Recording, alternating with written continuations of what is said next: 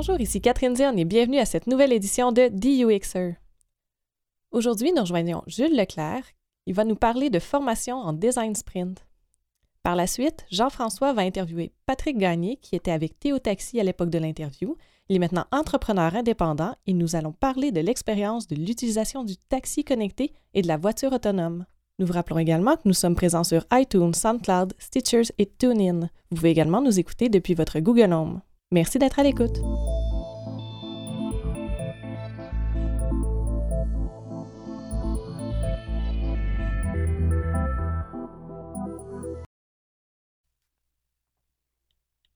Bonjour Jean-François. Bonjour Catherine.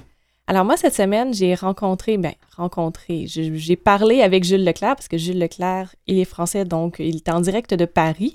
Oh. Il est formateur en design sprint. Est-ce que tu sais c'est quoi design sprint? Fais comme si je le savais pas. Alors, c'est la, c'est une méthodologie qui a été inventée euh, dans les bureaux de Google qui permet en une semaine, en fait, de régler des problématiques, donc avec des, euh, avec des, des thématiques euh, de travail à chaque jour. Donc, la première journée, on va aller définir le problème. La deuxième journée, par exemple, on va aller faire des, de l'accumulation de data, donc rencontrer des utilisateurs et tout. Donc, à chaque jour, on a euh, des, buts et des tâches qui vont être différentes. Puis c'est très, très défini. Euh, on peut le voir d'ailleurs dans le livre qu'ils ont sorti pour expliquer comment mettre en place cette méthodologie-là. Puis en ce moment, c'est un peu, il y a une, comme une espèce de hype autour. C'est-à-dire que c'est très, très populaire, puis ça commence à s'installer un peu partout. On voit des formations, même ici à Montréal. Oui, il y en a plusieurs à Montréal et Québec, oui.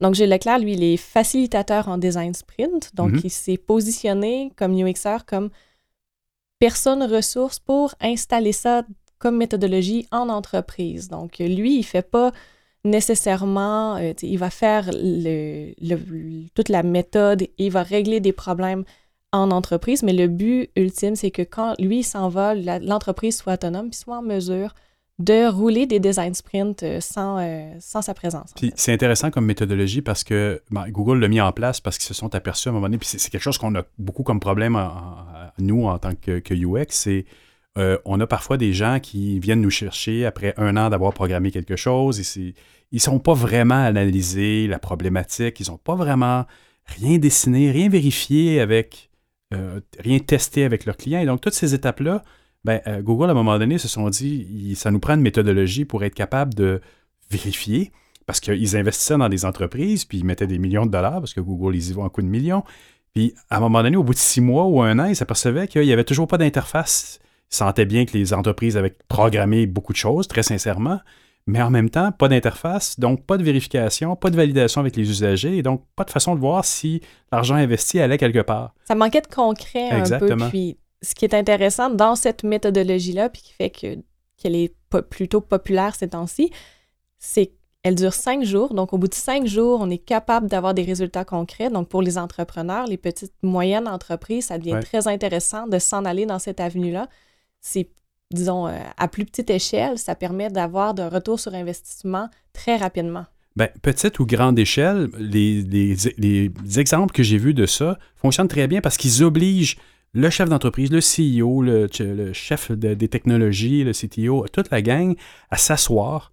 Puis j'en ai vu même qui vont prendre les cellulaires au début de la journée, les mettre dans un petit panier, vous ne touchez plus à votre cellulaire, puis on va réfléchir ensemble à votre projet. Vous devez être commis à 100% puis le président doit être là aussi parce que c'est pas vrai qu'à la fin de cet exercice-là, quelqu'un a encore le droit dans l'entreprise de dire c'est pas bon, c'est pas, pas ça que je voulais, il faut que tous les gens soient sur, place pour euh, réfléchir. Oui, puis d'ailleurs, on va en parler avec, euh, avec Jules dans l'entrevue parce qu'il faut, oui, impliquer les personnes, mais il faut aller chercher les personnes clés. Puis il faut créer aussi à l'intérieur du design sprint une ambiance de travail qui va être euh, qui va favoriser finalement la créativité, l'ouverture vers d'autres solutions. Et ça, des fois, c'est pas évident à créer parce que on, dans un monde idéal, on s'installerait tous ensemble autour d'une table, puis euh, la créativité fuserait de toutes parts, mais il y a des enjeux politiques, il y a des, euh, il y a des personnalités aussi, donc il y a une ambiance à créer.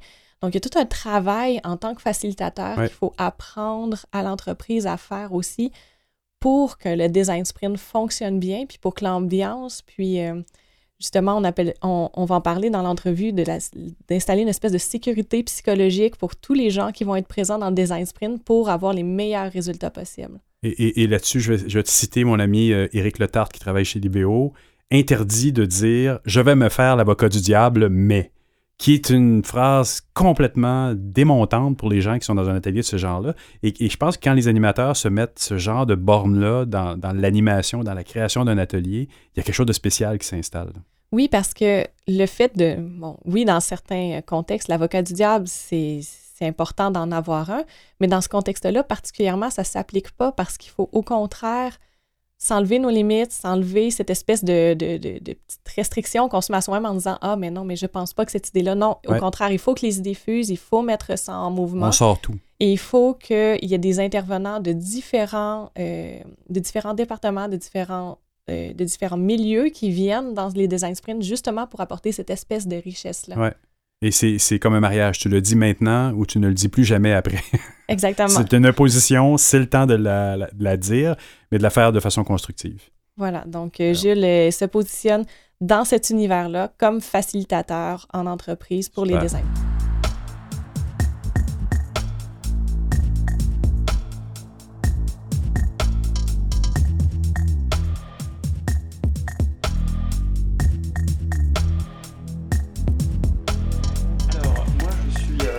designs.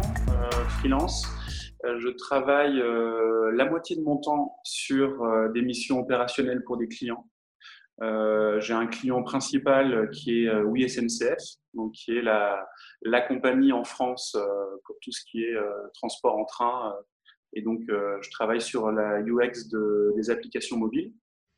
qui permettent, qui permettent d'acheter des billets de train, de consulter les horaires, de, de pouvoir ensuite embarquer et, dans le train en faisant scanner son billet, euh, etc. Et suivre tout son voyage, je dirais. Donc ça, je dirais que voilà, je suis en immersion dans l'équipe mobile à peu près la moitié de mon temps. Et l'autre moitié de mon temps, c'est plutôt des missions de formation et de coaching que je fais euh, soit pour des formations, donc euh, voilà, des sessions de formation avec beaucoup de monde sur des thématiques UX ou design sprint par exemple, euh, soit plus de l'accompagnement euh, de petites équipes. Par exemple, des agences, euh, il y a des agences web qui veulent se renforcer sur les méthodes de UX. Et donc, moi, je, travaille avec eux pour solidifier leurs méthodes, pour définir comment tout, tout, ça va se dérouler. C'est quand même quelque chose qui, qui, a marqué ton parcours, cette espèce de désir-là de formation. J'ai vu que tu as aussi participé à l'écriture d'un livre pour justement former les gens en UX. C'est vrai. En fait, euh, j'ai commencé mon parcours dans une agence qui s'appelle Usabilis et qui est, euh, qui est une, une, des premières agences en France avoir vraiment une démarche très centrée sur l'utilisateur et donc qui faisait vraiment de, de l'UX avant qu'on parle vraiment du X en fait, qui faisait donc le mot utilisé davantage à ce moment-là, c'était ergonomie, mais en fait la démarche de conception, c'était la démarche de conception UX où on incluait les utilisateurs systématiquement. Et il y avait dans, il y a toujours d'ailleurs dans cette euh, agence une, vocation à aussi, euh, je dirais, un peu évangéliser, communiquer autour de la profession et des méthodes. Et donc, c'est là que j'ai eu l'occasion de, coécrire un, ouvrage avec euh, le fondateur de l'agence qui s'appelle Jean-François Nogier. Donc, ça, c'est un ouvrage qui, présente vraiment les fondamentaux de l'ergonomie digitale, de l'UX et de comment on applique ces méthodes. Et c'est aussi dans cette agence que je suis devenu formateur, où j'ai créé une, une formation, euh, c'était en 2012, sur l'UX mobile, euh, pour tout ce qui était web mobile et, et applications euh, natives. Donc c'est là vraiment, dans, dans cette expérience, dans cette agence, euh, petite agence, hein, que j'ai commencé à être sur aussi, pas seulement la production de, du X, mais aussi vraiment cette dimension, plus formation, partage de savoir. Puis en ce moment, tu t'intéressais à un aspect euh, plus précis au niveau du UX. Tu disais donc le design sprint. Est-ce que tu peux vulgariser un peu pour l'auditeur qu'est-ce que c'est le design sprint? Alors, le design sprint, c'est une, méthodologie qui a été euh, proposée par euh, Google Venture, qui, qui à l'origine avait pour vertu d'accompagner les startups qui se lançaient pour très rapidement les aider en seulement cinq jours à définir leur proposition de valeur, donc le produit, voilà, quelles étaient les, fonctionnalités les plus importantes, faire un prototype et le tester avec des utilisateurs représentatifs. Donc, tout ça en cinq, jours, c'est quand même très rapide. On arrive à obtenir des bons résultats juste en cinq jours. Hein? Oui, alors justement, c'est ça qui est assez magique. Alors, c'est une méthode qui est très timée. Donc, il, y a, il y a beaucoup d'ateliers en cinq jours différents, il y a beaucoup de phases. Il faut que ce soit organisé vraiment euh, de manière très précise pour que ça fonctionne. Mais en fait, en cinq jours, on arrive à faire un prototype euh, qui propose des choses, à le tester, et donc on a appris beaucoup de choses. Donc, bien entendu, on n'a pas un produit fini, on a quelque chose qui est encore vraiment euh, un prototype, voilà, qui est encore à, finaliser, bien entendu. Mais par contre, on a pu valider euh, les axes majeurs de parti pris pour le produit et on a pu vérifier euh, bah, comment des utilisateurs euh, pouvaient le comprendre, est-ce qu'ils avaient envie ou pas de l'utiliser, etc. Donc, ça, ça, donne un vrai coup de boost au départ d'un produit, par exemple. Puis pour faire ce genre de processus-là, est-ce qu'on doit mobiliser beaucoup de monde? Alors, euh, il y, a un travail d'organisation qui est assez important. C'est-à-dire qu'effectivement, si on veut que ça marche en cinq jours, il faut qu'on ait les bonnes personnes. C'est-à-dire qu'il faut qu'on ait les bons, bonnes personnes qui connaissent le, métier, donc le sujet, les gens qui maîtrisent aussi la dimension technique. Euh, il faut que les participants du sprint soient mobilisés. Après, ceux qui sont mobilisés cinq jours à plein temps, euh, eux, par contre, ça peut être une équipe restreinte de quatre ou cinq personnes mais on va avoir besoin d'experts qui vont ponctuellement intervenir pour donner des informations, pour valider des choses. Et on a besoin en général aussi d'un décideur qui va venir ponctuellement aussi réorienter, valider des choses qui sont, euh, qui sont prévues, euh, qui sont imaginées pendant le sprint. Est-ce que des processus comme ça, ça s'adresse à tous les types d'entreprises ou simple, simplement les startups? Ah non, justement, ça s'applique à tous les types d'entreprises. Donc, ce qui est intéressant avec cette démarche, c'est qu'elle a été initialement conçue effectivement pour les startups, pour aller très vite. Euh, mais en fait, euh, ceux qui donc ceux qui l'ont euh, imaginé, qui l'ont imaginé chez Google, se sont rendus compte que en faire bénéficier les grandes entreprises, ça leur permettait justement d'accélérer des phases de travail qui peuvent parfois prendre des mois. Donc, euh, en fait, euh, si on s'organise bien dans un grand groupe où il y a des processus de, décision qui peuvent être longs, où il faut faire valider des choses et on doit faire des réunions et puis encore des réunions, etc. Il faut prendre énormément de temps à avancer. Alors que là, en s'organisant sur cinq jours sur un sujet très précis et en allant très vite, à la fin des cinq jours, on aura appris énormément de choses. Et donc, justement, les grands groupes en bénéficient beaucoup. Est-ce que tu aurais un exemple d'entreprise avec laquelle tu as travaillé qui a mis en marche euh, la démarche de, design sprint? Oui, alors euh, bah, justement, il y, a, cet exemple de, euh, de dans le domaine du, transport, du voyage, où ils avaient une problématique sur comment, au-delà de faire voyager les personnes et de les inspirer sur des voyages longue distance, c'est-à-dire à travers la France, en fait, quand ils partent en vacances au bord de la mer. Comment faire aussi en sorte de euh, leur proposer des choses sur des, distances plus courtes, simplement au niveau d'une région, par exemple. Donc ça, c'était une des problématiques. Et donc, ce grand groupe-là euh, a travaillé effectivement, en l'occurrence, c'était même un sprint de trois jours qui a été fait pour arriver à un prototype qui a ensuite été testé après les, après les trois jours. Donc ça, c'est un exemple. Euh, j'ai travaillé aussi sur un sprint pour une banque euh, qui, euh, qui avait comme problématique euh, qui, qui, constatait que les, les jeunes, une fois qu'ils avaient leur premier travail, en général, ils, ils changeaient de banque. Donc, eux, ils perdaient beaucoup de leurs clients au moment du premier travail, de la prise d'indépendance, en fait. Donc ça, c'était la problématique du, sprint. Donc on a travaillé, là c'était pour le coup à travers une formation, on était une quinzaine de personnes, on a travaillé. Donc le lundi matin, on a eu la banque qui est venue nous présenter sa problématique. J'ai X% de clients qui partent quand ils ont autour de 20 ans, 24 ans. Comment on fait? Comment on, comprend le problème? Et ensuite comment on trouve une solution pour essayer de les convaincre de rester dans notre banque? Du coup, pendant cinq jours, on a travaillé sur cette thématique. Et donc cette banque, peut-être que pour arriver au même résultat, c'est-à-dire d'un prototype vraiment euh, concret qui a été testé, ça aurait pu parfois durer six mois avant qu'on arrive à ce stade. Et là, ça a été fait vraiment en accéléré. Puis ce genre de problématique-là, on s'entend, il y a des datas qui sont, qui sont associées à ça. Est-ce que le design sprint, c'est uniquement de la création ou on va intégrer ces datas sur les utilisateurs dans le raisonnement? Alors, on intègre les datas, ça c'est très important. C'est-à-dire que dans, euh, dans la phase de préparation, l'idéal, c'est d'avoir un maximum de data et que tous les participants au sprint aient pris connaissance de ces data. Donc, euh, pour que chacun qui participe ait une culture euh, déjà un peu fine des problématiques utilisateurs, etc. L'autre chose qu'on propose, alors quand je dis 11, c'est-à-dire qu'en fait, je participe à des formations donc, sur le design sprint avec euh, une entreprise qui s'appelle le Laptop, donc qui est une entreprise qui est à la fois un espace de coworking UX et aussi un lieu de formation. Et donc, dans, dans, la, dans la manière dont eux, ils font le sprint, le lundi, donc le premier jour, on a une phase d'entretien avec des utilisateurs. Donc, c'est-à-dire dès le premier jour. Dès le premier jour. Donc, en fait, le matin, on va dire que le client vient présenter son problème.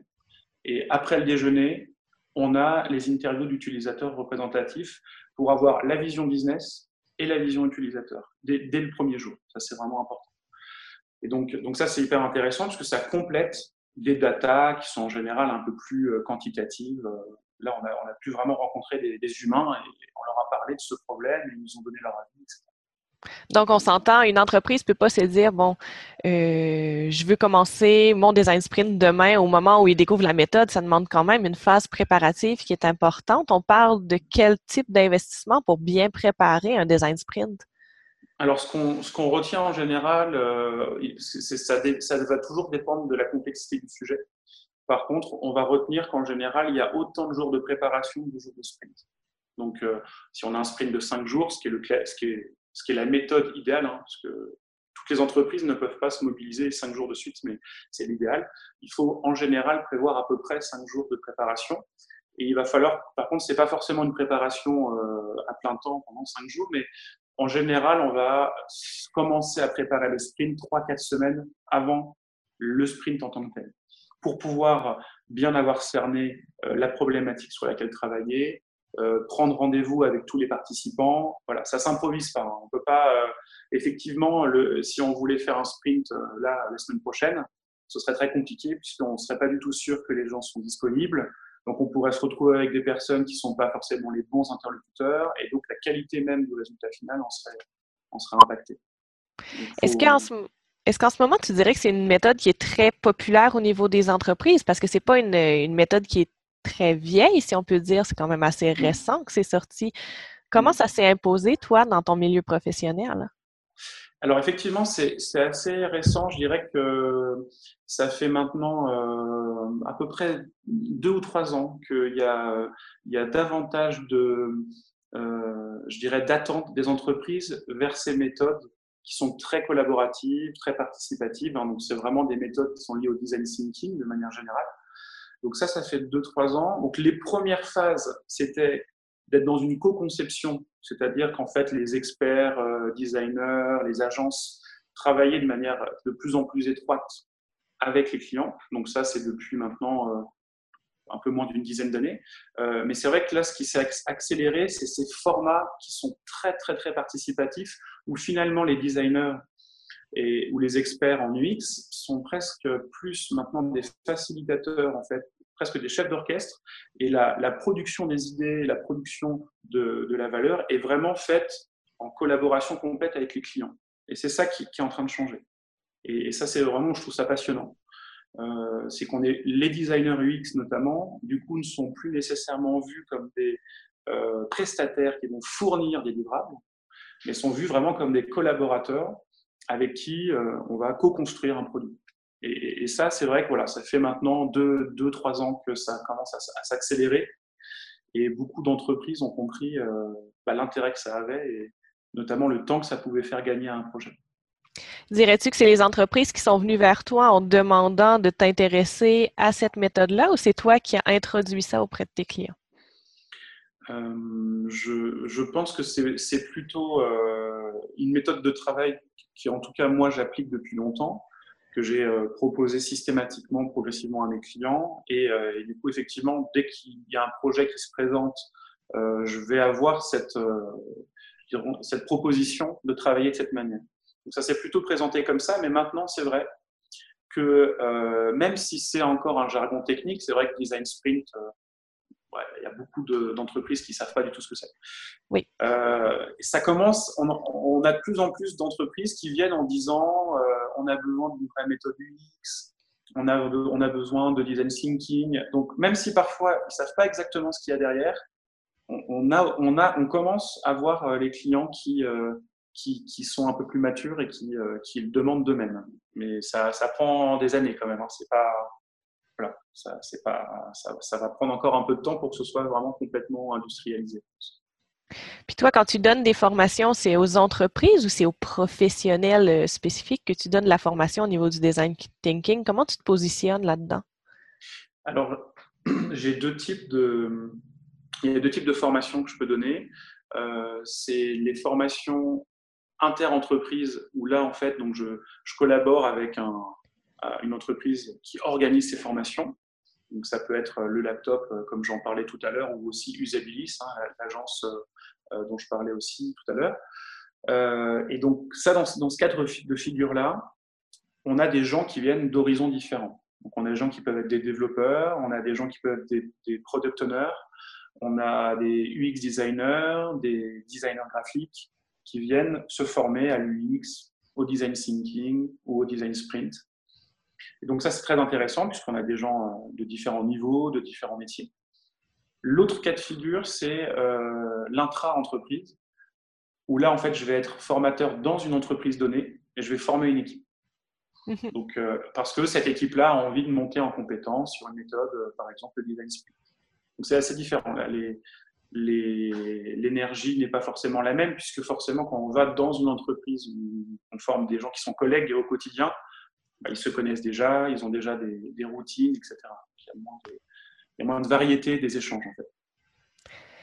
Lorsqu'on lit le, livre, finalement, qui est un peu la, Bible du design sprint, donc sprint résume les, les problèmes en cinq jours, on a certaines expertises qui étaient nommées quand même de façon assez précise. Moi, quand tu me nommes des expertises dans tes formations, je remarque que le terrain est beaucoup plus vaste au niveau de l'inclusion. Dirais-tu que justement, lorsqu'on se fie euh, aux expertises qui sont nommées, euh, c'est plus une espèce de, ligne directrice, mais qu'en fait, le design sprint peut s'intégrer dans toutes les expertises? Alors, en fait, euh, les expertises que je listais là sont des gens qui viennent participer à la formation. Donc, leur objectif, c'est souvent soit de pratiquer un design sprint pour euh, être éventuellement ensuite amené à le proposer à leurs clients, par exemple s'ils sont freelance, euh, ou alors pour monter un peu en culture, pour découvrir ce que c'est. Donc après, ça c'est pour les formations. Mais du coup, quand on fait un design sprint dans une entreprise, dans le, du coup, là, dans le cadre de le réaliser pour aboutir à un prototype pour l'entreprise, là, on n'est plus sur les mêmes, euh, les mêmes équipes. Donc là, il est important qu'il y ait bien entendu euh, des designers UX pour matérialiser la partie prototype. Mais en général, on va avoir euh, les gens qui sont euh, en proximité avec les clients. Donc par exemple, les gens des hotlines, ce genre de choses. on va avoir les gens qui sont spécialisés sur le métier. Donc si par exemple on, est sur un produit dans le domaine de l'écologie, bah, on a besoin du l'expert sur ce sujet de l'écologie pour pouvoir faire en sorte qu'on ne dise pas des bêtises dans, le produit, dans, le prototype. Donc, on va vraiment avoir besoin, dans l'équipe du sprint, des, meilleurs dans chacun des domaines. Technique, métier, relations clients, etc. C'est là-dessus, en fait, que va se fonder la, réussite du sprint. Si on n'a pas les bonnes personnes, c'est un risque. C'est vrai que euh, quand on est sur des, produits euh, complexes en termes de connaissances métiers, l'idéal, c'est effectivement d'avoir quand même un participant au sprint qui lui-même ait une très forte connaissance métier, ou éventuellement le faire intervenir ponctuellement dans la semaine. les deux options sont, possibles.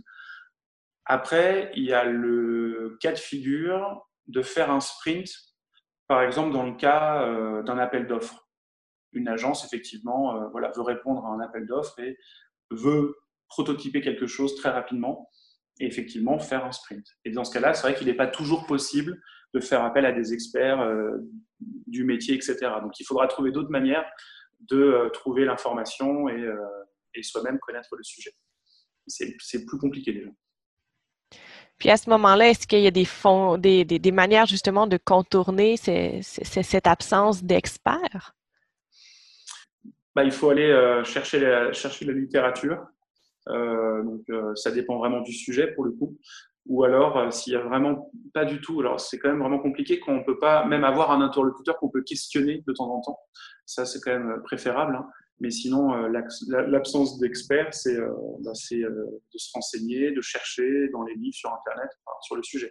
Mais le problème de ça, c'est que ça, ça, peut être vite chronophage et donc on a peu malheureusement de marge de temps dans un sprint. Donc si on passe on perd le 5 jours. Et voilà. Ou alors on se couche très tard. Donc euh, c'est ça le problème. Donc si on passe ne serait-ce qu'une heure à, trouver une information euh, sur un sujet, une heure, c'est très précieux en fait sur les cinq jours. Donc on, met en péril en fait l'organisation du sprint.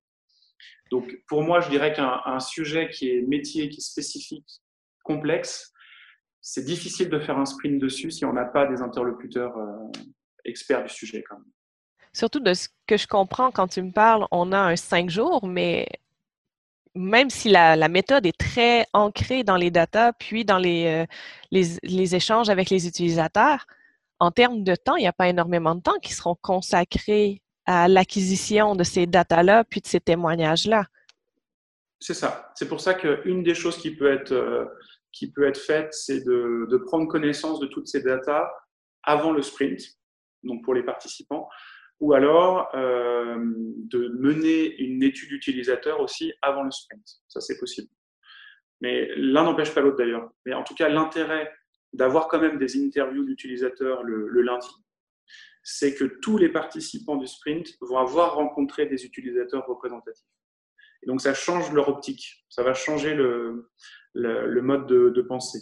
On, on, va être moins, on va être moins centré business normalement et plus centré sur l'humain. C'est vraiment l'objectif. Alors, après les interviews donc du, lundi, euh, lundi en début d'après-midi, euh, on va avoir une phase de reformulation de la problématique. Donc, on va, décortiquer tout ce qu'on a appris. On va se focaliser sur les, euh, points de douleur des utilisateurs ou alors les, on va dire les attentes qui ne sont pas comblées. Donc, comment est-ce qu'on va pouvoir accompagner les utilisateurs dans leur vie, leur améliorer la vie sur des choses aujourd'hui qui leur posent problème? Donc ça, on, vraiment, on essaye de, de faire une cartographie de toutes ces problématiques-là.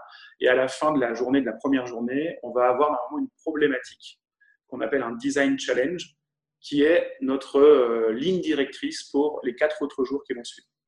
Puis ça, à ce moment-là, comment on le choisit, ce design challenge-là? Est-ce que c'est un résumé de l'ensemble des problématiques ou c'est, disons, le thème qui en avait le plus euh, en lien avec elle? Donc, comment on, on, va choisir le design challenge? Il y, a souvent des phases de, on va dire, de, de convergence avec les différents participants. On va voir ce que chacun a compris de la problématique et ce que chacun considère comme le plus gros problème à résoudre. Et donc, euh, en fait, il faut, on a des méthodes pour se mettre d'accord tous ensemble, on peut voter, etc. Mais l'idée, c'est de se dire, on ne peut pas en cinq jours résoudre tous les problèmes. De toute façon, ce n'est pas possible. Donc, focalisons-nous sur les plus importants. Et ensuite, on, une fois qu'on a choisi ces problèmes-là, on va euh, jusqu'au bout des cinq jours sur ce. C'est, donc, c'est vraiment démocratique. Il n'y a pas de hiérarchie, en tout cas. Euh, c'est pas celui qui sera un manager ou quoi qui va décider de ce qu'on va faire. C'est vraiment une logique démocratique du choix du problème à résoudre. Est-ce que tu dirais que c'est quelque chose qui est essentiel, justement, que ça se fasse de façon démocratique et qu'il n'y a pas un intervenant qui soit maître d'orchestre au niveau des choix? Oui, c'est essentiel. Euh, puisque c'est une méthode de co-conception, c'est une méthode où on est dans, l'idéation, et dans ces méthodologies-là, il n'y a pas de, euh, euh, de hiérarchie des idées, il n'y a pas de, propriété privée des idées, mais c'est un brassage commun. Et donc justement, il y a, plein de, d'ateliers qui vont permettre de, converger tous ensemble pour aboutir un choix collectif qui est fait sur des arguments. Hein. Chacun peut avoir des arguments, en discuter, mais à la fin, voilà, l'objectif n'est pas qu'un des participants décide pour les autres. Sinon, ça ne fonctionne pas. Par contre, il peut y avoir, et souvent même il est très recommandé qu'il y ait un, décideur qui, lui, va venir ponctuellement dans la semaine euh, donner son éclairage sur ce qui a été fait. Et lui, lui effectivement, d'une certaine manière, c'est le client du sprint. Donc, c'est soit euh, le client interne si c'est dans une entreprise, soit ça peut être un client d'une agence. Et lui, par contre, il est invité à plusieurs reprises à venir réaiguiller ou venir donner son avis sur ce qui a été décidé. Mais le groupe. J'imagine que c'est à certains moments très précis. C'est ça. Euh, ouais, le décideur, il va intervenir bah, au tout début pour donner son brief, sa problématique. Ensuite, il peut venir euh, justement à la fin de cette première journée pour donner son avis sur le design challenge, pour voir si on n'est euh, pas hors sujet, si on est bien dans le sujet. Et ensuite, il va venir souvent le deuxième jour, puisque le deuxième jour, il est lié à l'idéation. Donc là, c'est vraiment la créativité. On va ouvrir au maximum pour trouver plein d'idées. Et en fin de journée, on essaye de converger vers les meilleures idées. Et là, le décideur peut venir à nouveau dire ce qui, selon lui, a le plus de valeur. Lorsqu'on dit on est en idéation, on parle d'idées qui sont euh, à quel point elles sont concrètes? Parce qu'on sait que euh, des fois, l'erreur, en fait, c'est de s'accrocher à sa première idée, comme on dit. Mm. Donc, de, finalement, toutes les idées autour de cette idée-là deviennent des espèces de déclinaisons de la première idée. Donc, c'est pas c'est pas constructif, c'est pas productif. Mm. Lorsqu'on parle d'idées, est-ce qu'il y a un format pour ces idées-là? Est-ce qu'il y a une façon de garder ça quand même assez haut niveau pour pas aller trop loin dans une idée? Alors, euh, effectivement, pour ça, euh, on, utilise différents ateliers d'idéation, c'est-à-dire de génération d'idées, euh, qui sont censés alterner des phases d'ouverture très, très larges et ensuite progressivement de convergence vers quelque chose de plus précis. Et donc, pour éviter de tomber amoureux de son idée, par exemple, de sa première idée, on, on, fait des phases d'idéation où on va imaginer le plus de choses possibles.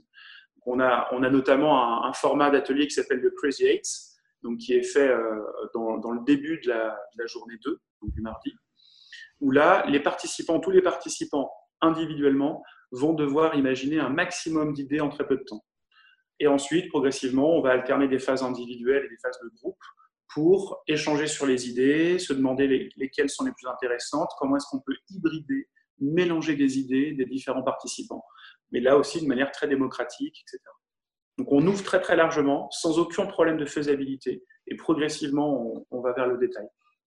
Est-ce qu'il y a une quantité d'idées euh, qui est, disons, idéale pour avoir un, sprint qui va être efficace? C'est, non, là pour le coup, c'est difficile d'avoir une métrique. Ça va dépendre aussi du nombre de participants. C'est sûr que si on a euh, on a cinq personnes ou si on en a 15, forcément, euh, des idées, il va en avoir beaucoup plus qui seront générées. Euh, mais ce qui est surtout important, c'est de surtout pas se freiner en termes de, quantité d'idées au départ. Voilà. C'est même si ça semble loufoque, abstrait, irréaliste, dans un premier temps, il faut ne pas avoir de jugement, il faut générer un maximum de quantité. Parce que parfois, une idée complètement loufoque, finalement, cache quelque chose, une valeur qui est intéressante à exploiter ensuite. Tu parles depuis le début de de pas justement de pas s'empêcher de dire des idées, de, de, côté très démocratique à cette activité-là de co-création.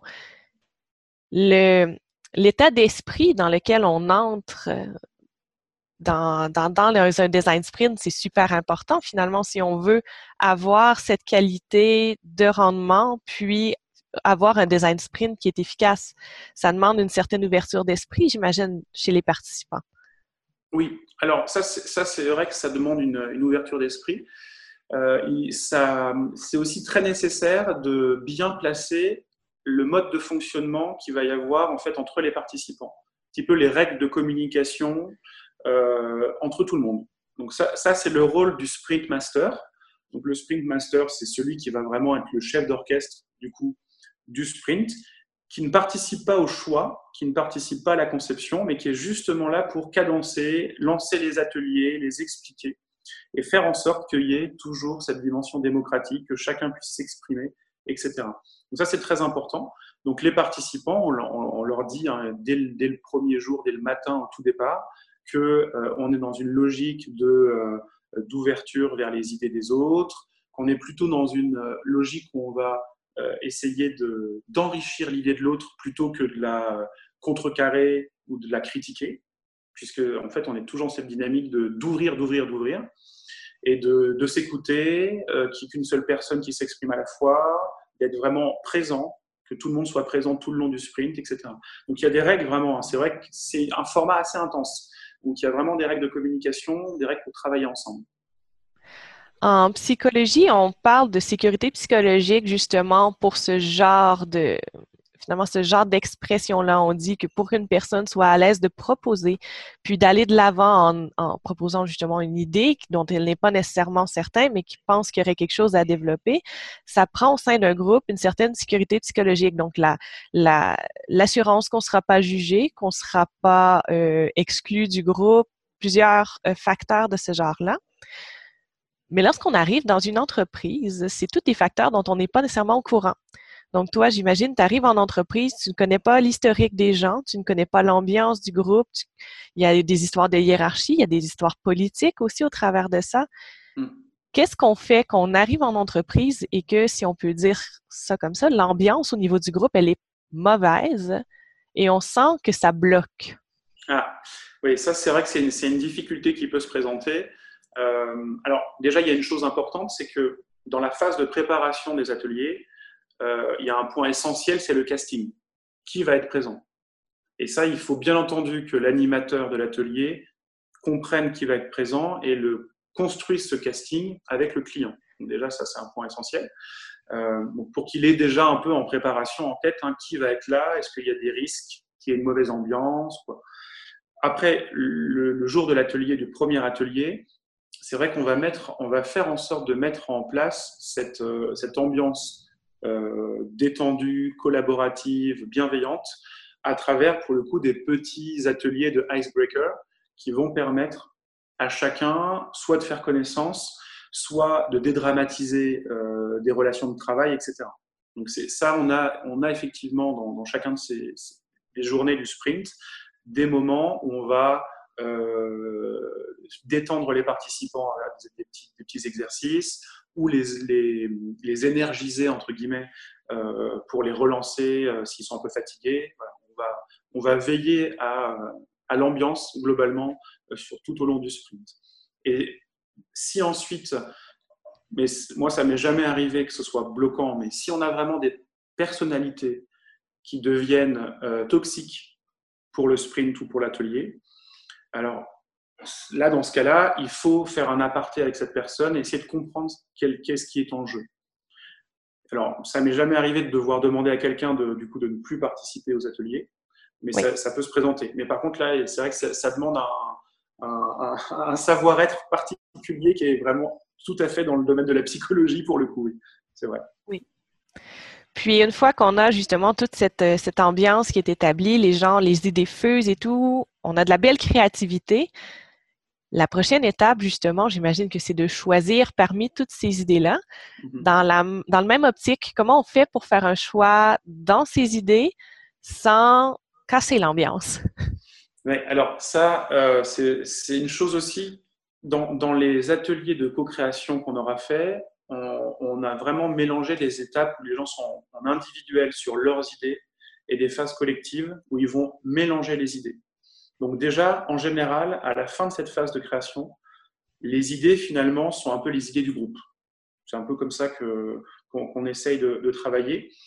Et ensuite, euh, il y a un principe où euh, chacun va ensuite euh, construire une idée globale à travers les idées des uns des autres. Donc le groupe finalise l'idée, on va dire l'idée du groupe. Et ensuite, si jamais on a des, des moments où on a des idées qui sont vraiment divergentes ou des pistes, en fait, tout simplement des pistes très différentes. Soit on est en capacité à développer les deux, donc si on a deux pistes, donc ça c'est un groupe travaillera sur une piste, un autre groupe travaillera sur l'autre, mais là il faut qu'on soit nombreux pour le faire, ou alors il va falloir voter. Et donc on revient à cette logique démocratique où finalement on passe au vote. Et alors, à moins d'être un nombre pair où il y a exactement le même nombre de votes pour les deux idées, sinon. Ce qui ne doit pas arriver souvent. ce qui, non, ce qui n'arrive pas souvent. Euh, sinon, voilà, c'est comme ça qu'on avance. Mais c'est vrai que ça, crée des frustrations de toute façon. C'est inévitable, puisqu'on est dans des phases très courtes de temps où il faut, il faut laisser sur le bord du chemin des choses. Il faut laisser des idées sur le côté. Euh, quand on va prototyper ensuite, on ne pourra pas tout faire, on ne pourra pas aller dans un niveau de détail qu'on aimerait faire. Donc ça crée des frustrations. Et ça, c'est le, rôle du design master, euh, du sprint master, pardon. Le sprint master, son rôle, ça va être de euh, justement de, réussir à faire accélérer les choix et trancher pour, pour qu'on reste dans les temps. c'est l'essentiel de rester dans les cinq jours.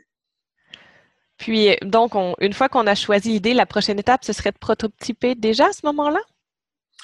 Une fois qu'on a, finalisé euh, le choix des idées, on va euh, construire, en, tout cas dans un design sprint UX, où on, a vraiment pour objectif de, tester un prototype, à travers les idées, on va construire un user flow.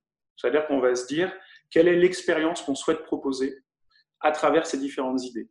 Est-ce qu'on arrive à proposer une expérience utilisateur, on va dire un parcours euh, qui sera le parcours le plus important, qui permettra de valider ces idées? Donc on définit, je dirais, la petite histoire, hein, euh, vraiment le user flow euh, qui est issu de ces idées-là. Donc là aussi, ça demande pas mal de travail de, de mise en commun, de convergence.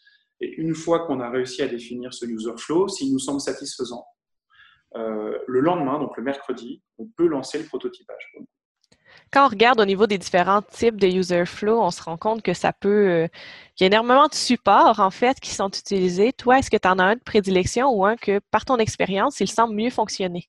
Le, user flow, euh, le format qu'on utilise euh, beaucoup, c'est l'experience map.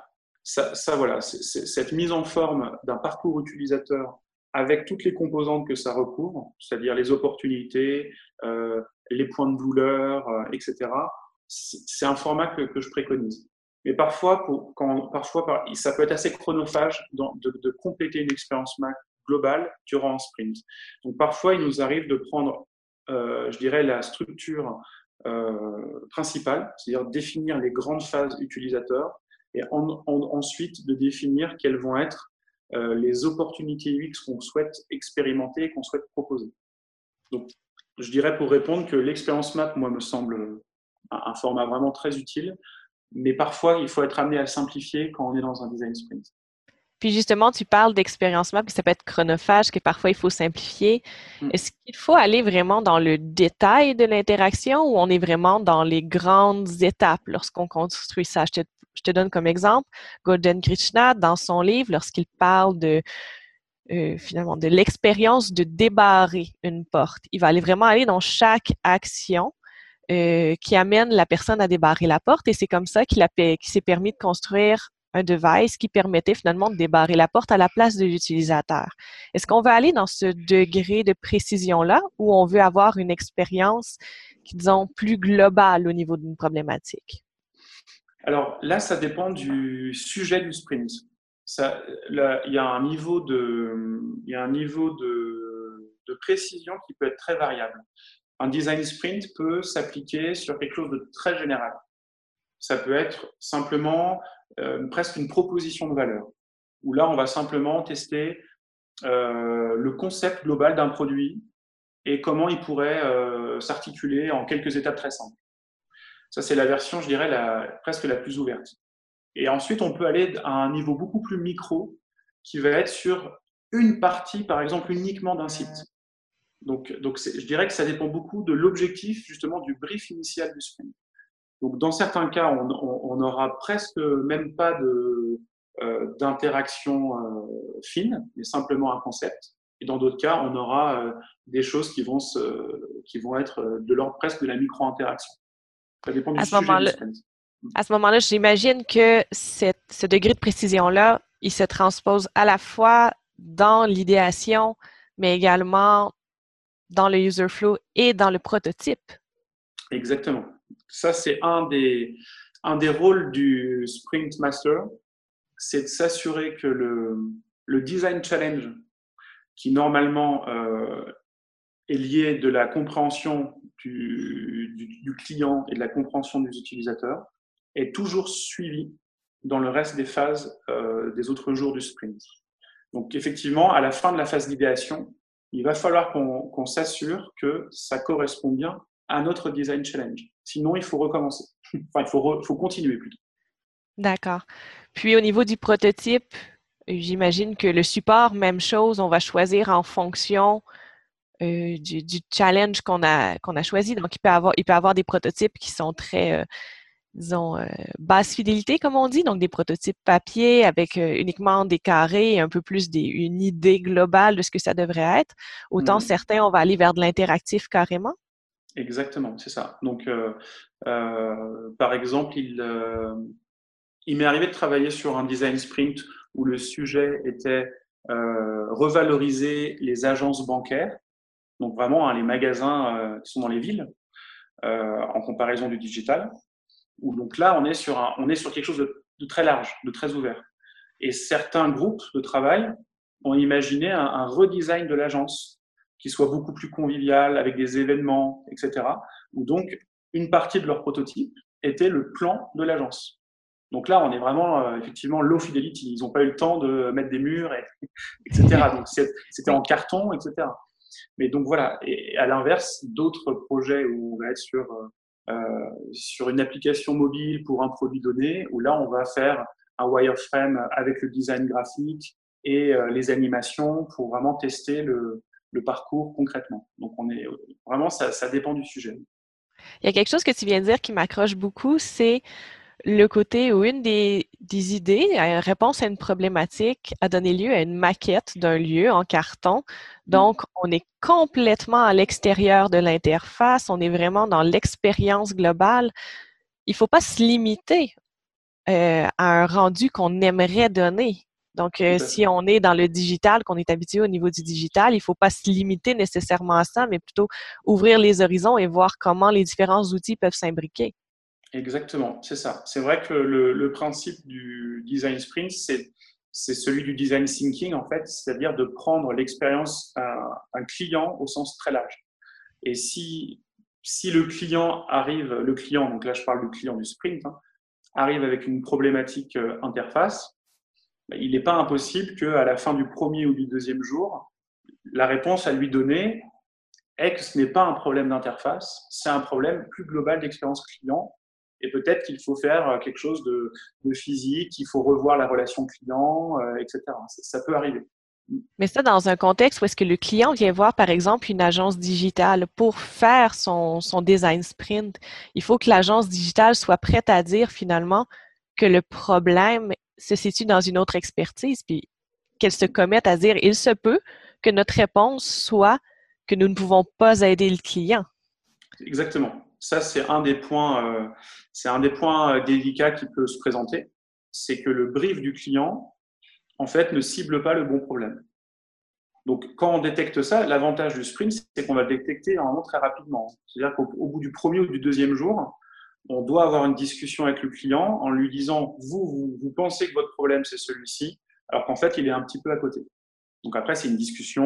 Euh, voilà, c'est est-ce qu'on travaille sur le nouveau problème qu'on a détecté ou est-ce que vous souhaitez absolument quand même qu'on continue sur votre euh, problème que vous aviez identifié? Ça, à la fin, c'est lui qui choisit, bien entendu. Hein. Mais, mhm. mais, effectivement, mais après, ça a une valeur énorme parce que justement, je pense que les clients doivent attendre euh, des équipes euh, qu'elles font travailler d'avoir un, un, niveau d'analyse de ce type-là et de, de, pouvoir être en, capacité à, à dire attention, c'est peut-être un autre sujet sur lequel il faut qu'on creuse. Dirais-tu que dans, le marché actuel, comme tu le connais, c'est plus facile de, faire faire un design sprint par des gens justement qui sont peut-être un peu plus freelance, qui ne sont pas attachés à ce genre de comment dire de, besoins finalement, de, parce qu'on s'entend, l'agence a besoin de vendre ses services. Un freelance qui va faire le design sprint, qui va l'organiser, répond déjà à ce besoin par l'organisation du sprint? Crois-tu que c'est plus facile d'aller voir quelqu'un qui a ce contexte-là pour l'organiser ou une agence serait en mesure de quand même répondre à ce besoin-là? Oui, je pense que moi, moi, je pense que tout à fait. Enfin, les deux, les deux, euh, les deux types d'acteurs peuvent le faire. Tant, tant qu'on est dans une dynamique de co-conception euh, itérative et que on sait qu'on n'a pas les solutions avant même d'avoir posé le problème, euh, pour moi, il n'y a pas de, il a pas de souci, au contraire. Non, non, je pense que ça, peut très bien fonctionner. Par contre, ça, me fait penser que c'est important que l'animateur d'un sprint euh, ne soit pas lui-même trop impliqué dans le produit. Ça, c'est vrai qu'une erreur pourrait être de demander, par exemple, à un, product owner d'un produit de lui-même animer un sprint. Ça fonctionne pas, puisque on est trop déjà, la personne serait déjà trop impliquée sur le produit, connaîtrait trop les contraintes, etc. il n'aurait pas ce recul nécessaire. Il serait biaisé finalement parce qu'il y aurait un peu un conflit d'intérêt avec ses, propres, ses propres rapports au projet? Voilà, c'est ça, le, ça le risque, complètement. De ne pas réussir à prendre suffisamment de distance. Donc, à ce moment-là, ça prend quand même au moins une personne qui soit un petit peu extérieure, sans être nécessairement à l'extérieur de, l'agence qui est mandatée, qui soit au moins extérieure au projet. C'est ça. Ou alors, il faut que ce soit au début, vraiment au démarrage du projet. Parce que par définition, quand, une agence commence à travailler sur un projet, là, tout le monde est relativement neutre, euh, découvre encore beaucoup de choses. Donc, à ce stade-là, ça va. Mais quelqu'un qui aurait travaillé six mois sur un produit, euh, organisé ensuite un sprint euh, sur le même produit, ça devient déjà plus, plus délicat. Est-ce qu'il y aurait un, meilleur timing à ce moment-là, peut-être, pour organiser les sprints? Est-ce que ce sera en début, début de projet ou on parle de faire ça d'une façon assez régulière dans un projet? Alors, le, sprint qui est effectivement le plus souvent fait, c'est celui du kick-off, hein, c'est celui du, lancement euh, d'un produit.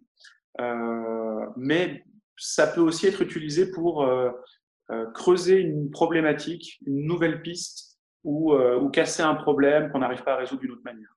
Voilà, c'est les deux, les deux cas de figure. Mais c'est vrai que beaucoup, beaucoup des sprints sont faits au lancement d'un projet, pour lancer une impulsion très forte dès le départ. Il y a une autre méthode, euh, disons peut-être plus une méthodologie de gestion qui a des justement des principes qui viennent rejoindre ça, c'est la méthode agile qui est très, très discutée et très implantée dans plusieurs entreprises, dans plus en plus d'entreprises. Comment la méthodologie agile qui est présente et justement le design sprint peuvent s'imbriquer ensemble, sachant que le design sprint ne mène pas nécessairement à un livrable concret qui peut euh, s'insérer dans euh, les phases de programmation d'une méthode agile. Ah oui. Euh, dans ce cas-là, il, y a, très souvent, en, général, dans ce cas-là, le, design sprint est une sorte de sprint zéro pour le développement agile. Donc, c'est ce qui va venir éventuellement pouvoir nourrir les premiers sprints de développement.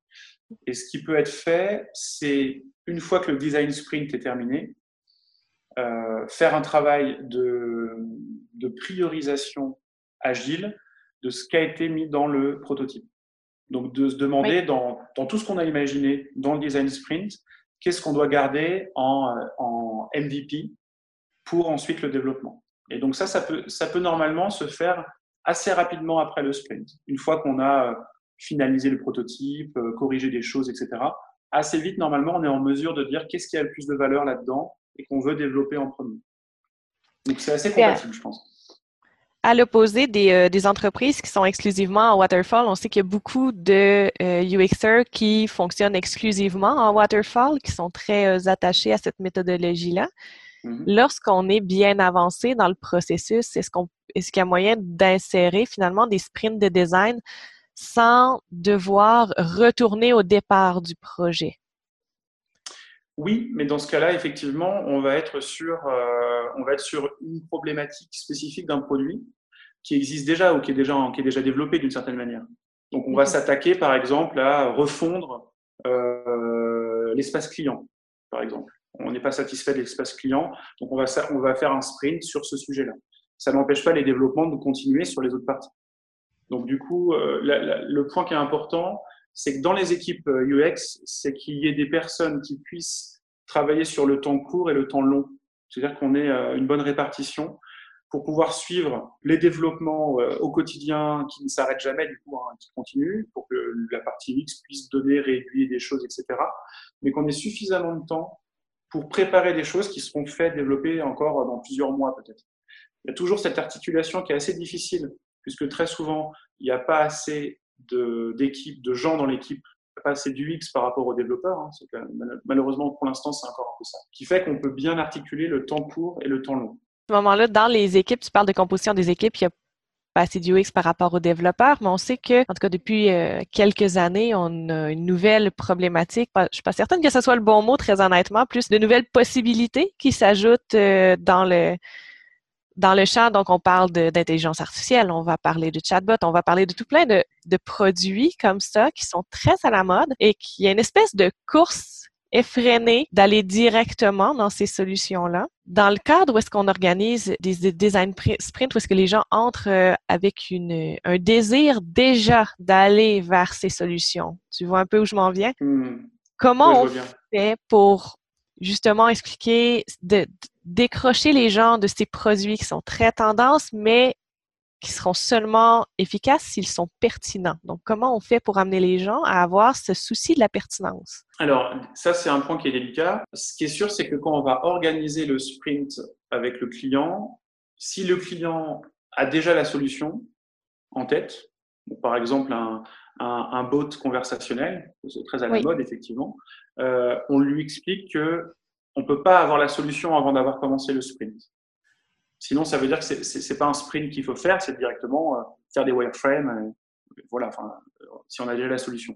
Donc, il faut lui expliquer qu'on va, on va partir un peu en amont de, son idée pour dire, pour explorer d'autres pistes.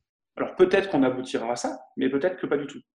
Et c'est important euh, de, bien comprendre et dans le brief qui est fait avec le client pour démarrer le sprint, il faut absolument être sur un problème business ou un problème utilisateur. Mais en tout cas, il faut être sur un problème, il ne faut pas être sur une solution.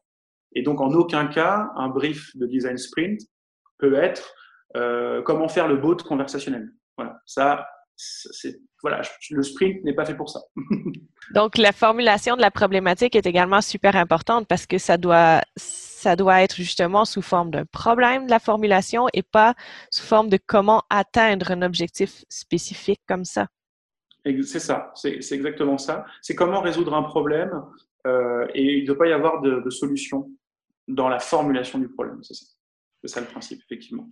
Puis, en, euh, en terminant, si tu avais un conseil à donner aux professionnels ou aux entreprises qui s'intéressent à la méthodologie, qui veulent se lancer? Alors, si c'est leur première fois, je recommande déjà de participer soi-même à un sprint, absolument, avant d'en organiser un. Parce que c'est quand même, c'est quand même relativement euh, délicat à organiser puisque c'est très rapide et il faut que chaque phase, chaque atelier soit vraiment bien timé et euh, bien organisé. Donc, soi-même participer à un sprint pour se rendre compte de comment ça se passe. L'autre recommandation, ce serait éventuellement d'animer son premier sprint avec un autre animateur qui est déjà rodé quand même, hein, qui est déjà sprint master, parce que ça aussi, c'est difficile quand même de s'improviser.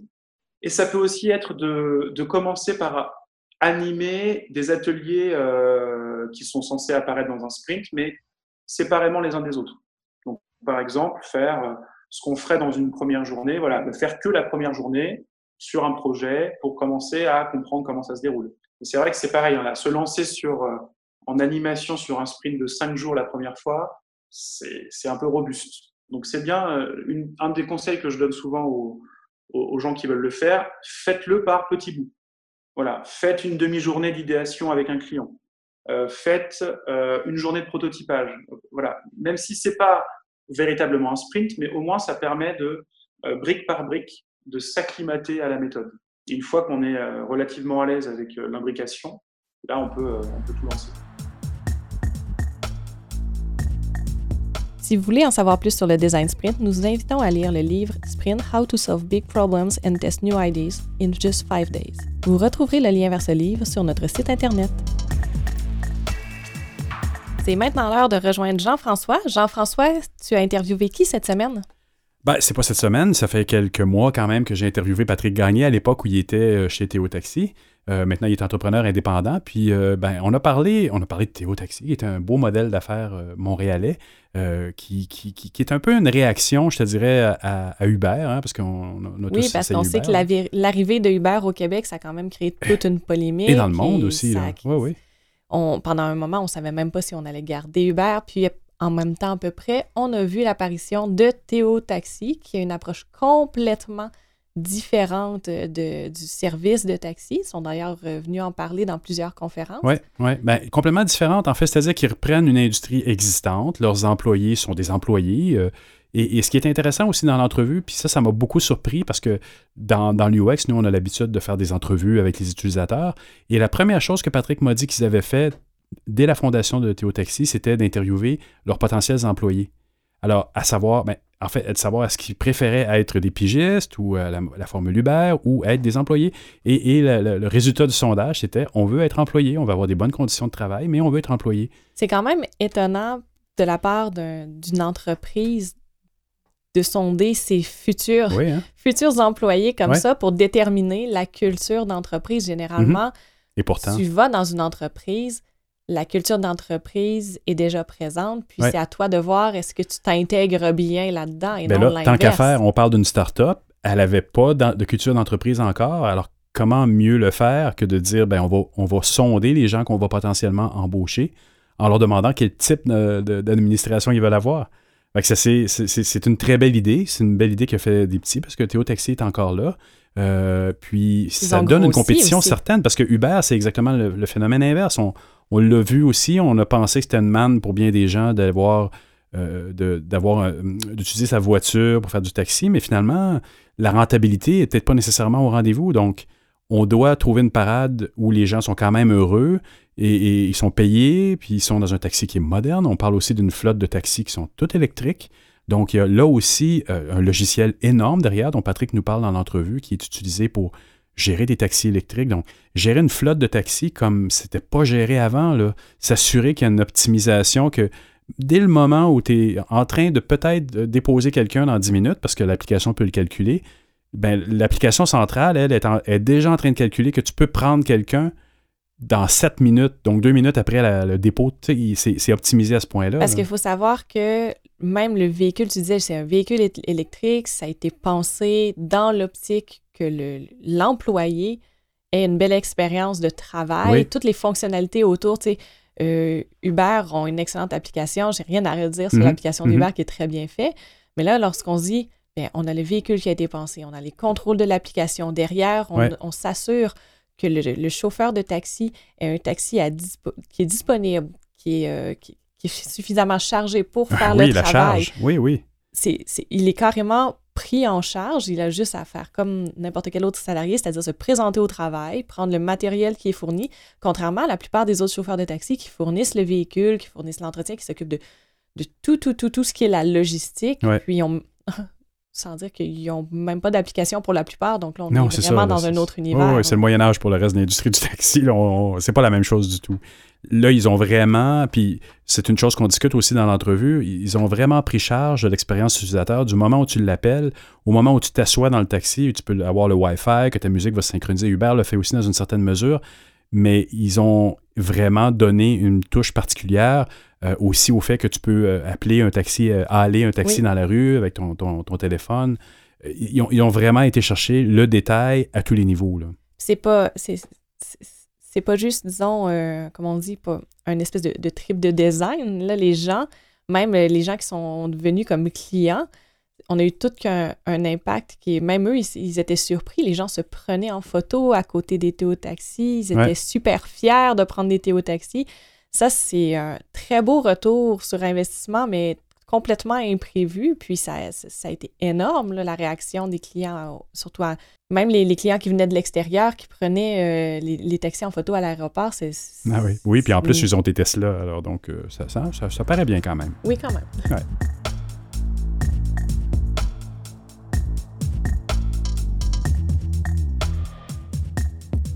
Pour moi, le UX, c'est la c'est l'expérience de bout en bout. C'est pas l'app mobile, c'est une manifestation du UX. Hein.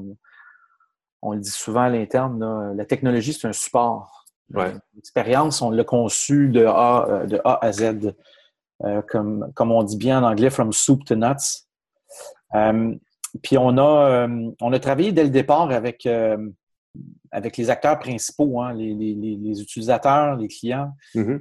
les chauffeurs, puis les propriétaires de taxis dès le départ, c'est, avec eux qu'on a, qu'on a monté le modèle d'affaires Théo. Euh, puis on a fait euh, on a fait de la validation. Là. On, est parti d'un, modèle de revenus, de partage de revenus. On est allé valider, ça je te parle d'il y a, deux ans et demi avec mm-hmm. Alexandre au début. Mm-hmm. on a fait une démarche de, de, validation avec les chauffeurs. On a rencontré plus de 200 chauffeurs en 6-9 mois. OK. Donc, il n'y avait pas de nom, il n'y avait pas de brand, il n'y avait pas de projet encore. Là. Puis, on validait un modèle de partage de revenus euh, de façon assez naturelle avant même d'avoir un PowerPoint. Là, puis, on a rencontré tous les acteurs principaux dans l'industrie du taxi. Hmm. C'est tout l'inverse d'une démarche comme Uber. Vous n'avez pas été des bullies dans l'industrie. Vous avez vraiment pris le pouls de tout le monde. On a pris le pouls de tout le monde. Puis après ça, on a, comment, on a plusieurs dizaines de fois, jusqu'à temps qu'on arrive à cette idée euh, de, modèle de, salarié, de chauffeur salarié. Puis on a, à partir de ce moment-là, on a décollé. On a injecté l'argent dans l'entreprise euh, en août 2015. Puis on a euh, au début, début, là. Puis l'idée de départ, c'était de faire, euh, d'être le chevalier blanc de l'industrie, dès le départ. L'hypothèse, c'est que tu peux pas, nous, on, s'est dit dès le départ qu'on ne pourrait pas euh, transformer cette industrie-là si on n'améliorait pas les conditions de vie des chauffeurs. Fait que tu vois, notre, notre c'est une démarche qui s'est faite de façon très, très itérative et très euh, get out of the building. C'est-à-dire qu'on n'est pas resté euh, à faire des, beaux dessins sur un whiteboard puis à, faire de la grande stratégie avec un, S majuscule. Non, c'est ça, parce que par rapport à d'autres startups, même si vous l'avez traité comme une startup, là, vous, par rapport à Tag, qui était un modèle purement service, là, vous vous attaquez à acheter des, véhicules. On va créer un compte familial cet été, un service familial, euh, exercer un contrôle parental au besoin, comme dans tout. On a fait trois, trois value proposition canvas pour chacun de ces, euh, de ces acteurs-là. On en a, on a, on a presque, on a plus de, un peu plus de 1000 clients corpo.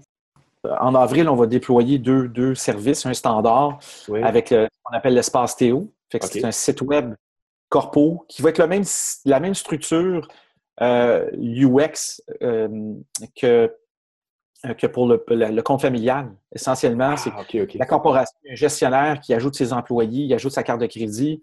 C'est lui qui va valider les courses. Il y a un dashboard de courses mensuelles. Euh, ça, c'est standard. Puis le service premium, ben, c'est un service concierge avec euh, l'accès à une personne qui va te, réserver un véhicule la veille.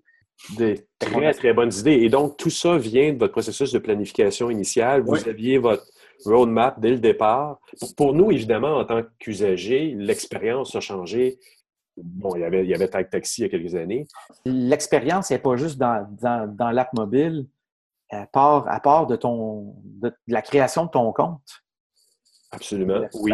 Elle a fini avec ton reçu dans ton inbox. Puis tout ce qui se passe entre les deux a été conçu, pensé de façon très minutieuse, incluant euh, euh, l'ouverture de la porte par le chauffeur, la propreté du véhicule. sais, on me demande souvent ce qui nous distingue fondamentalement de, du taxi traditionnel et même d'Uber.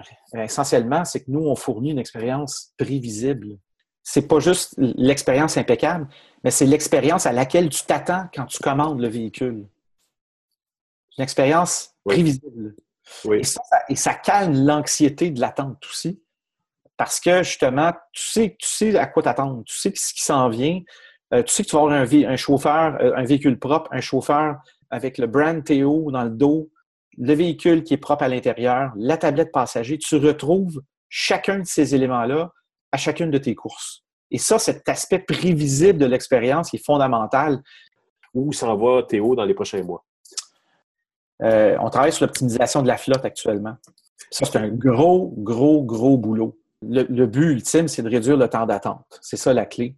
Donc, euh, on, vise, on vise à, réduire ce temps d'attente, puis c'est lui qui, en général, c'est ce qui va driver la demande. Donc, la demande dépend principalement de deux, euh, de deux facteurs, le temps d'attente puis le prix. On l'a vu avec UberX, le prix a fait décoller la demande pour le, transport par taxi amateur.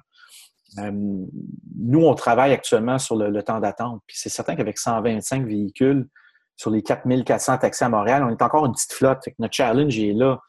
Euh, essentiellement, ce qu'on va faire, c'est qu'on va rendre disponible un véhicule qui a un passager à bord, ce qui va nous permettre d'augmenter la taille de notre flotte instantanément. Donc, nous, on est en train, à 125 véhicules, on est en train d'optimiser cette machine-là par, par le biais de ce genre de technologie, là, des algorithmes, je t'en ai nommé un, euh, on va aussi gérer l'autonomie du véhicule. L'autre, euh, c'est le projet qui m'excite beaucoup, c'est le projet de, programme de fidélisation basé sur les crédits carbone. Euh, donc, chaque kilomètre que tu parcours avec Théo te permet de, cumuler nombre de GES, donc de crédits carbone, qu'on va utiliser comme point dans notre système de fidélité, de fidélisation, et qui va te permettre de cumuler des points jusqu'à euh, euh, jusqu'à ce qu'on t'offre des courses euh, potentiellement ou la possibilité de réclamer ces points-là chez des partenaires comme MEC et, autres partenaires qui ont une visée écologique. pour moi, c'est un projet qui, qui, qui, qui est ancré dans la marque Théo, puis qui est assez unique. Dans, dans l'univers des, des, transports, un programme de fidélité basé sur les crédits carbone, il n'y en a pas. Puis nous autres, c'est pas juste du greenwashing, c'est au centre, au cœur de notre, de notre marque, de notre expérience. Absolument. Puis on va inclure un, volet de ludification dans ce projet-là qui va être, euh, qui va être bien, bien intéressant. Puis si au niveau UI, ça va être UX, UI, ça va être bien intéressant de développer cet aspect-là, puis de le transposer dans l'app mobile, dans, dans, notre site web. Euh, dans, le volet web et sur la tablette passager également. Donc, on va, euh, on va décliner cette ludification-là un peu partout. Oui, les possibilités de, comment dire ça, crossbreeding, comme ils disent en anglais, entre le fait de dire tu es en train de faire des points, puis tu peux les, les, reprendre dans tel commerce parce que tu as un iPad devant toi. Toutes les possibilités à ce niveau-là sont énormes. Oui. C'est vrai que c'est énorme. Là. Vous avez... Tout ça est connecté il remonte, il remonte, ah cette donnée-là est remontée dans l'app mobile. Et c'est ce qui rend l'expérience dans l'app mobile complexe. Oui, oui, complexe pour vous, en fait, parce que l'application, pour nous, utilisateurs, elle est hyper simple. Elle est super simple. Mais ce qu'en arrière, il, y a, beaucoup, il y a beaucoup, beaucoup de, systèmes qui travaillent en parallèle, simultanément, pour livrer l'expérience. Euh, pour pouvoir te livrer un véhicule qui se rend à ta destination, il faut que je m'assure d'avoir des tas de charge suffisants on souhaite déployer nos dons numériques à la fin de l'année.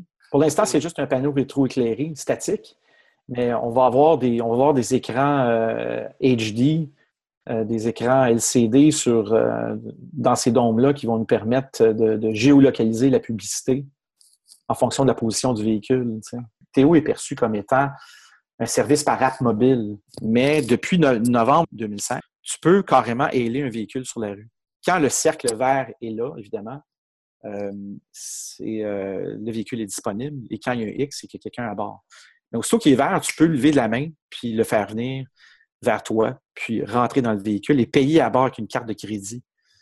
Ce qu'on a rajouté comme fonctionnalité qui est, assez cool, c'est la synchro à bord. Si tu as l'app mobile Théo, tu peux ailer le véhicule, rentrer à bord et synchroniser ton compte. L'app mobile devient un mode de paiement. Fantastique. Vous pensez, et c'est là, vraiment, vraiment là, où on voit l'expérience utilisateur à son summum, c'est vous avez réfléchi à tous les détails de l'expérience utilisateur dans tous les types de cas, avec tous les types de personnages. Oui, puis je te dirais, le, sais, je te parlais des, éléments distinctifs de Théo par rapport à l'industrie du taxi Uber et Lyft. Euh, le premier étant euh, l'aspect prévisible de notre service. Le second étant l'expérience à bord. Il n'y a, pas, a pas une compagnie de transport par taxi qui a, autant le, qui a, mis autant de soins dans l'expérience à bord du véhicule. Non seulement le véhicule est propre, le chauffeur il est poli, il y a une petite bouteille d'eau, il y a des chocolats dans tes Tesla, mais tu as la tablette passager euh, qui t'accueille quand tu arrives à bord. Bienvenue Jean-François. Euh, vous pouvez appuyer ici pour commencer l'expérience sur la tablette passager. On t'accueille, tu comprends? Et ça, cette, tablette passager, elle est branchée au système de son du véhicule directement sur le poste auxiliaire. Fait quand tu peux jouer, tu peux jouer de la vidéo et tu as une expérience surround dans le véhicule. Il n'y a personne qui a fait ça encore. La solution, c'est tous ces modes de transport euh, qui fonctionnent de façon plus, euh, plus conjointe, plus harmonieuse euh, pour le bénéfice de l'usager du transport en commun et surtout dans l'objectif de réduire le nombre de véhicules solo. Donc, euh, à partir du moment où le cocktail transport est, attrayant, les gens qui ont un véhicule vont de moins en moins avoir tendance à l'utiliser pour des raisons d'efficacité de déplacement et de prix. je pense que la clé, elle est là. et pour pouvoir faire travailler ces modes de transport en commun, euh, il y a du travail à faire. Il y a euh, des moyens. Un, des projets porteurs, donc, et un des projets euh, porteurs, c'est le paiement universel. Si on veut débloquer la demande, il faut universaliser le paiement.